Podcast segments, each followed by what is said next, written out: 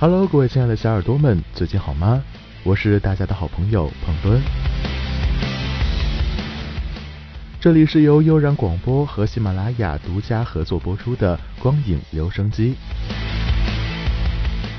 每周三如约而至，和大家一起分享一部影片。那在收听节目的同时，大家可以关注我们的新浪微博“悠然广播电台”，在节目下方与我们进行评论互动。同时，可以微信搜索公众号“治愈系广播”，了解更多的节目资讯。那么，今天要和大家分享的影片是最近上映的《盗墓笔记》。春秋战国时期，有西莫古国塔木陀，修蛇母林，传不死之术。这是倒计时。不你说他这个，他倒数什么呢？问得好。Mr. Hendricks, I think they found the tomb. This is just the beginning. 下令。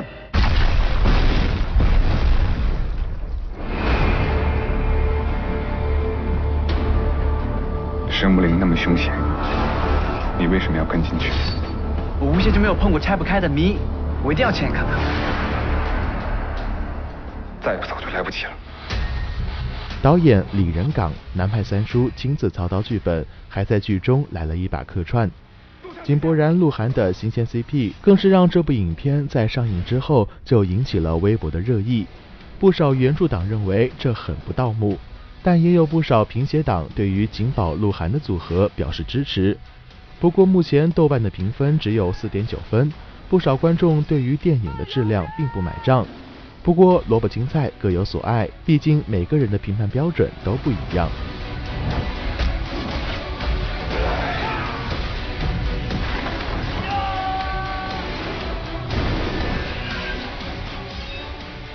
在《盗墓笔记》之前，也有不少盗墓片上映，例如《九层妖塔》，还有《寻龙诀》，还有之前一部在网上被骂惨了的网剧《盗墓笔记》。从这一系列的片子来看，盗墓片最重要的元素无疑是特效。我们一直以好莱坞特效为目标，可追上好莱坞还是道阻且长。不过，华语电影特效也在逐渐进步，从五毛到一块五的进步虽小，但也终究在前进，不是？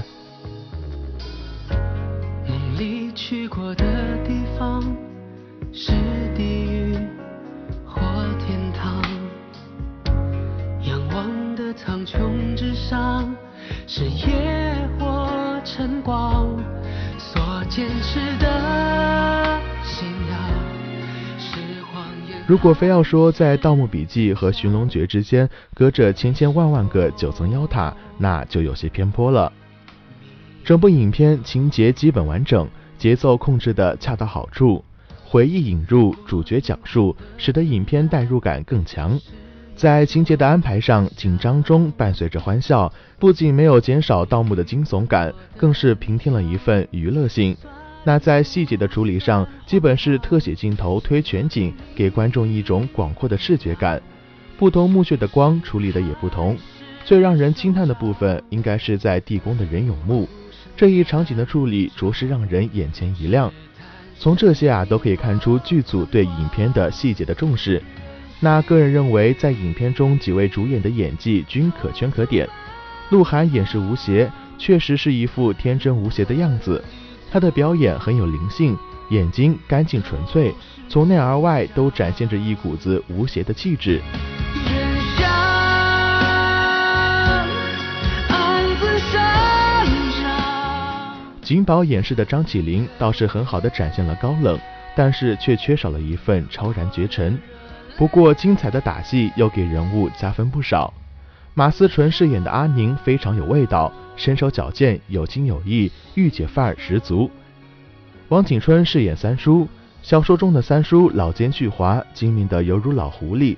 但是由于影片剧本的原因，这个角色有些扁平化，阻止吴邪下墓的决绝与本身人物的性格都没有很好的表现出来。不过王景春老师的演技确实没得挑，情绪转化自如，张弛有度，果然是老戏骨。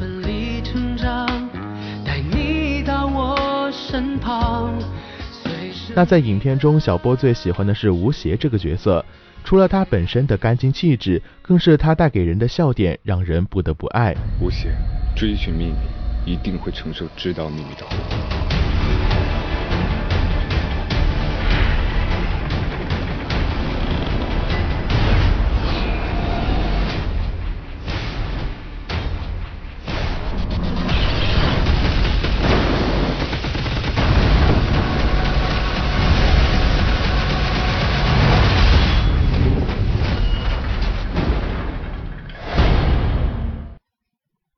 再说，尼古拉斯赵四曾说过，抬头仰望四十五度的天空，会忘记炸鸡和啤酒的味道时，一本正经的胡说八道的样子。说我紧张时就爱说话时的一脸无辜。再说，就没有我小三爷拆不开的谜时的小自负。再说，闷油瓶我照你时的调皮，这些都使吴邪这个角色变得更加的活泛，更加的立体，更加的有血有肉。这部影片能大卖，除了归功于原著党，还要感谢评协党。在这个腐女撑起半边天的时代，再纯洁的兄弟友情都有点难以言说的小暧昧。没有别人，我叫你。姑娘，既然走了这条路，就得一直走下去。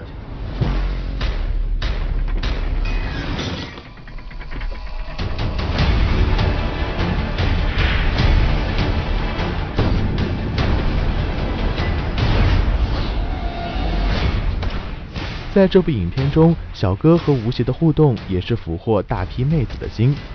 我把回忆还给你，我要你亲手拿给我。我最后悔的是没有亲手把你锁进车里。面瘫闷油瓶对着吴邪笑了五次，两人在旋转的齿轮上那相视一笑，我也只能心甘情愿地吃下这碗狗粮。有不少的网友都说电影最后其实是有彩蛋的，但是被删减了。整部电影是吴邪自己所希望的故事版本，而真实的故事是书里的内容。所以电影里的吴邪会说“我罩你”，小哥会笑，阿宁知是非，大奎像英雄一样死去，还有那个没有被牵扯进来的王胖子。然而事实是，他们死的死，失踪的失踪。这样的对比不禁让人怅然若失。我们都爱大团圆，但是结局总是让人说不清也道不明。我想，这也是为什么电影最后给了一个模棱两可、还有点匪夷所思的结局的原因。只是因为青山不改，绿水长流。这也许不是最好的《盗墓笔记》，但这是一部走心的《盗墓笔记》。